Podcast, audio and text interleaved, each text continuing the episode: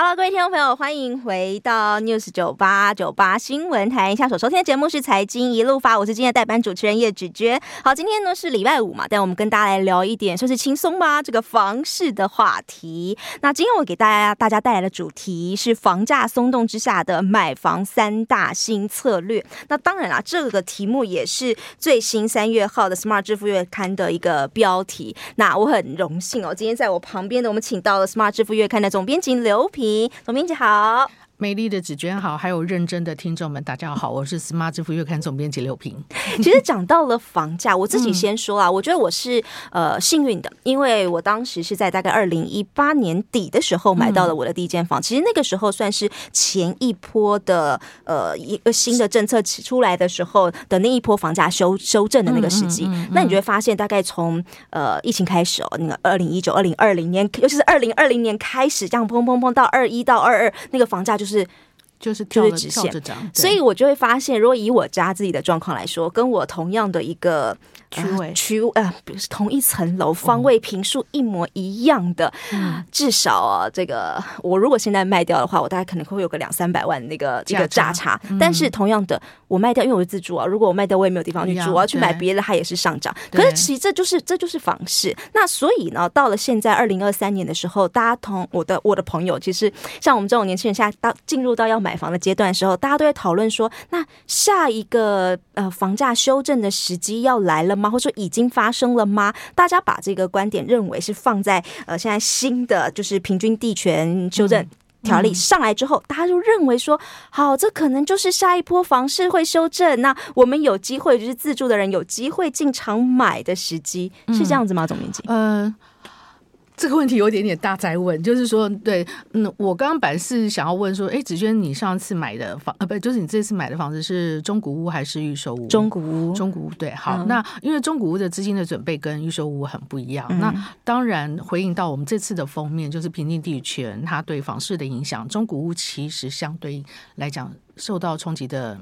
嗯，是比较小的哈。嗯、那不过房市或房价的波动，它当然不会只有单一的因素。是，其实呃，我觉得这个政策出来时间点，我觉得有点好。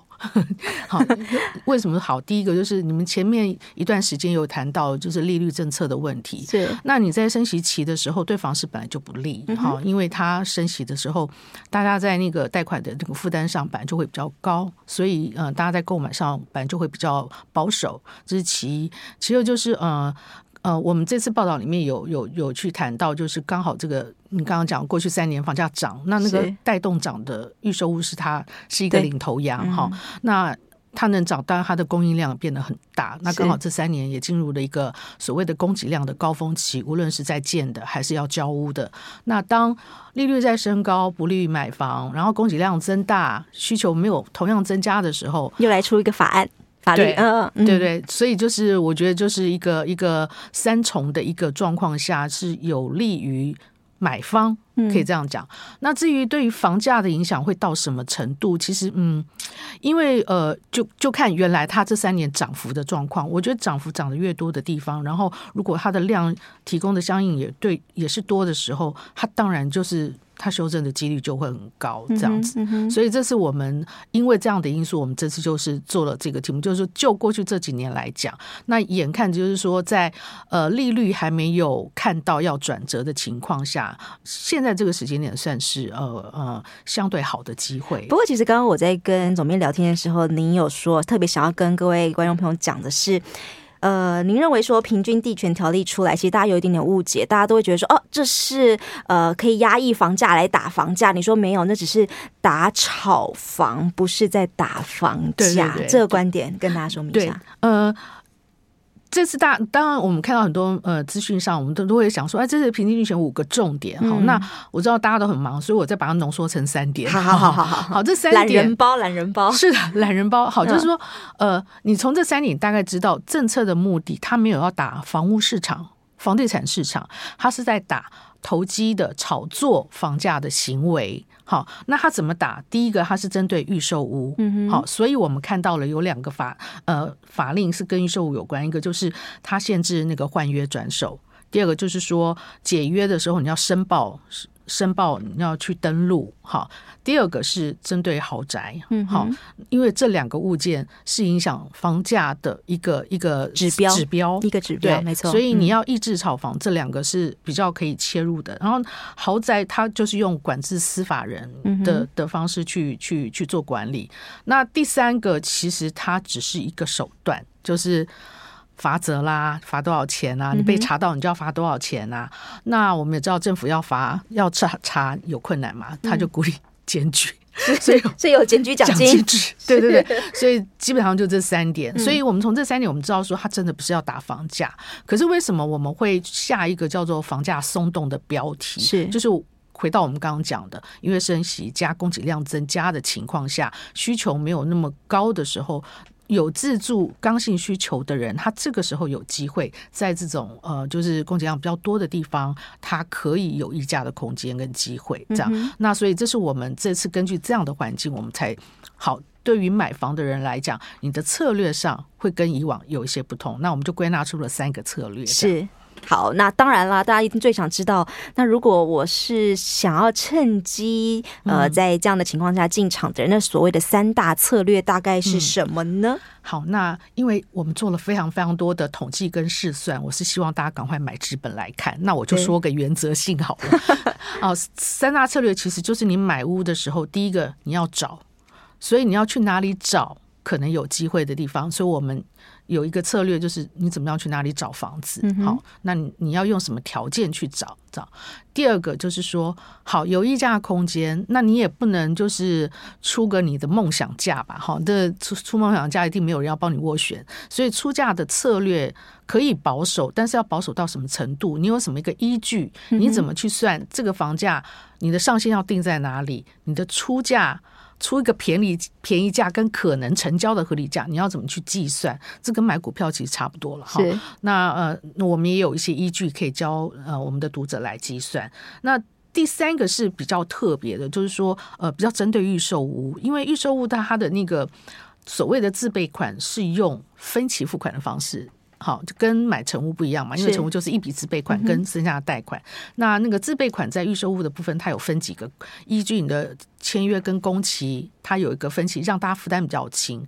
但是你你万一买到了一个这种二手转二手预售屋，就是转约的时候，它在资金的准备上会跟以往不一样，所以你在呃。自备款的这个筹准备上，哦，我们要做一些试算跟提醒，这样。嗯、对所以，其实，在这一期的封面故事当中，其实也特别给了大家呃三大新的策略。如果现在大家想要进到，尤其是预售屋市场的话，嗯，但是总面我们这样子虽然是希望大家来看一下我们纸本的文字，但有点隔靴搔痒，嗯、这样不行。嗯、所以，待会儿啊，我们广告回来，我要来持持续来跟你说，来聊。你说，呃，从供给需求的角的角度当中，我们可能可以找一些。区域来看一下，它可能价格松动的空间比较大。那至于那些区域有些什么，待会儿我们跟大家稍微来说明一下。另外，就像你刚刚所说的，我们买卖股票的时候，我们也会去算便宜价格、合理价格、昂贵价格。嗯、那这一套逻辑，如果我放到了呃房屋市场里头的时候。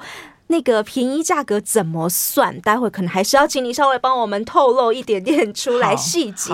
那当然啊，我们刚刚一直讲到的是说，因为现在呃利率调升的关系，那一个简单的试算数字给大家。其实现在哦，大概呃几年前大概呃利率大概是一点八六左右啦，但其实现在一点三，那呃对一点三，然后到后来现在大概到了一点八六，那预期现在有可能到两趴以上。其实换算算一算，大概每个月的房贷金额大概增加三千块。左右就是一千万的贷款来讲，每个月会多三千块。好，我们先休息一下，再回到节目现场。嗯意思吧。欢迎回到财经一路发，我是今天的代班主持人叶芷娟。现在在我旁边的是 Smart 支付月刊的总编辑刘平。今天我们来讨论的是 Smart 支付这个月的标题哦，这我们的封面故事就是房价松动之下，我们要告诉大家买房的三大新策略。刚刚我们有先把三大策略跟听众朋友来分享，但我刚刚说我们不能隔靴搔痒，我们来更深入的来做讨论。嗯、呃，总编辑来请教我们的三大策略当中的第一个，刚刚你有说我们从供需的角度先出发，是那我们先从供给面的角度来说，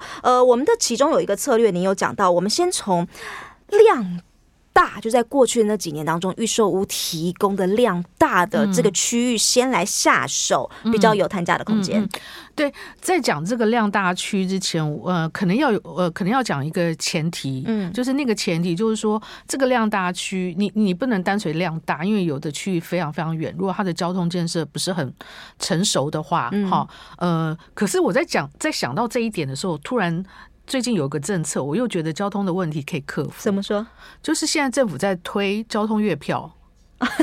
啊，北北基啊，所以原来就是说，如果说量大区稍交通不比较方便的时候。你要考量你的交通的成本，嗯，那个成本就是金钱成本跟时间成本。嗯、好，那现在金钱成本降低了，政府可能可以帮你出一点，嗯，那就是你自己的时间成本，你觉得可不可以吸收？是，那你可以那个我们可以，我们可能之后会做题目，你就可以去、嗯、去算一下，是不是可以买一个呃交通相对不好，那当然那个价那个区域的价格就会很好。是，可是如果说以就大家真的要上班上学的这个需求下，在这个条件下，那要做的评估，那个量大区，我们大概有三个。原则哈，那、我讲原则哦，是那到底要怎么跑出来？就看我们的表格哈。是第一个原则就是这个预售屋转售的比率比较高，好、嗯，那转售比率就代表就是说他他。它一来它量大，二来就是说它可能它只有成本，或者是说它或是获利了结啦，或者是说他发现他后续的负担没有办法，他转售比较高，嗯、那他有资金需求的话，他转售这个比例高，你就。所以我们其实有发现某些特定的区域那个地方的转售的比例特别高。那那个比例我们有做，嗯、我们有做了一个试算，然后去统计。呃，全台的几个区域，那有比较，我们列了一个表，就是这个转售比例最高的十五个区域嘛，哈、嗯，那我可以透露比较。最多的区域就在新竹县市，嗯、那新竹县市的哪几个区？大家看一下我们的内容。是那其次就是台中市，嗯，嗯，台中市有几个区？嗯、那这是第一个指标。第二个指标就是说，呃，在近三年内，它的那个新城屋的交、嗯、盖好了，嗯、对，盖好了，它要交屋了。嗯、好，那它它也会是在这次的这个法规。的那个范围里面，所以我们也做了一个统计。嗯、那用是绝对数字，就是量最多的数字。那排名最多，我自己看了一下，嗯、单区当然有单区最高的排行榜，但是就县市来讲，最高的就是在桃园。桃园市里面大概有五个区入围。对，那其次就是台中市也有五个区，嗯、跟刚才其实前面那个是过去几年很夯，房价涨得很高的地方。对，那再来新北市四个区，嗯、所以这两个指标重合。重叠的区域，大家可以去试着谈谈看。对对对对，去谈谈看哈。嗯、那当当然不要为了因为便宜你就去那个区，还是要根据你个人的需求。啊、那其实另外还有一个就是大家可以参考，就是呃，大家可以常常看这种交屋平呃买卖房屋的平台啊，各个你去逛，嗯、如果你发现哎某几区它整体的。卖卖屋的比例很高的话，嗯，嗯对，如果他成屋也在卖，中古屋也在卖，预售屋也在卖，哎，那相对这个地区的卖压比较大的时候，嗯、无论预售屋、中古屋还是新城屋，它在溢价空间都有机会。嗯，对，那这就是第一个策略里面，大家可以透过这三个指标去寻找你你理想的区域。这样、嗯、没有说价格本来就是一个供需法则，如果当我的需求大概就是那样的情况之下，嗯、我供给一旦多了，那当然价格就会往下修的空间。所以，我们这边给出来大家的第一个策略的想法是，我们可以去找过去几年呃预售屋转手的。几率周转率比较高的一些区域，或者是新城屋提供出来数量比较大的区域，那我们其实用大数据下去跑，跑了一个表格，十五前十五名两个数据，刚也呃总编也讲了，其实包含桃园、包含台中还有新北市，如果去看的话，你会发现有很多的区域其实是重复的，诶，所以就表示说这个地方它其实在供给的量是大的情况之下，如果你想要优先去谈价格，或许可以从这些区域先下手。是 OK，好，那再来第二个策略，我们刚刚讲到说。说像股票，我们会算便宜价、合理价、昂贵价，把这样的模式我们放到了房地产市场的话，这一次，那如果我今天锁定了，好，假设我锁定了某个桃园那个区域，那现在我要去出价了，你提你教下大家，我们现在出价的策略是？呃，对，详细的的那个，这因为出价真的是一个艺术，是，因为这里面可能他先去拜个拜，不是他可能。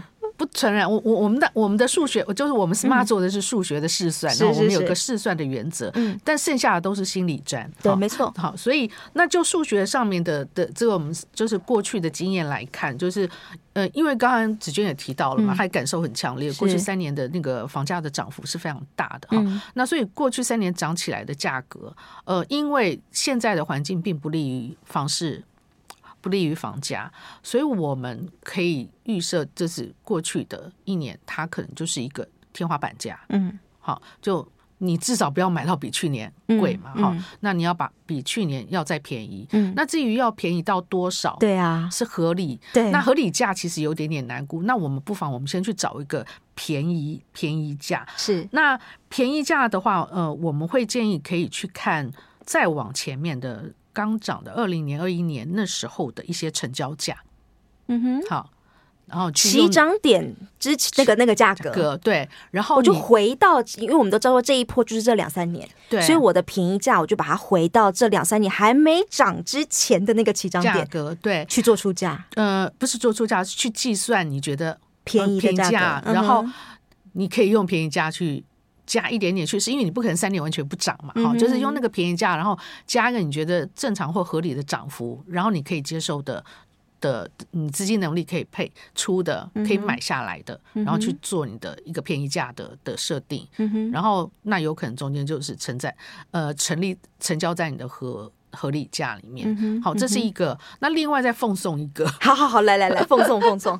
奉送 一个，就是呃，刚刚我们一直有聊到，就是说预售屋、新成屋跟中古屋之间有一个常态性的一个价差，对，大概就是在三成左右，就大概是新城屋，就是预售屋，大概新房子嘛，它贵是正常的。那所以它大概会跟我们的中古屋市场价房价大概有个三成左右的的空间在里头。对对对，嗯、所以也许你可以从中古屋的大大概的价格，嗯，然后加个两两成五到三成，然后。哦去作为你的一个新屋的的出价，对对对，这也是一种方式。对，就是你看你那个你想买那个区域，那个区域的中古屋现在大概成交价是多少？然后往上加一点点空间，加一点趴数在里头，对，要加一个常态性的一个价差。往常的话，这中间的价差大概是三十趴，那现在可能不用不用加到三十趴，但是就是以你去参考那个。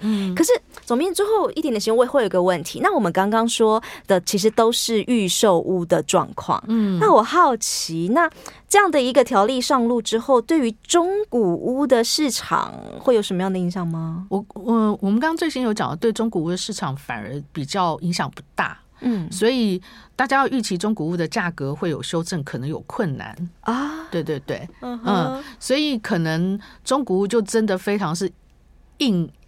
就怎么讲，就硬碰硬的，是 对，那是另外一个，就是嗯、呃，交易，但它它的优点就是说，它没有受到法规的那么多限制，它在购买的交易流程上相对是顺利。那同样的，你的资金准备要很高。嗯，那我很建议大家在买屋之前，先做一个个人或家庭的 CPI 计算。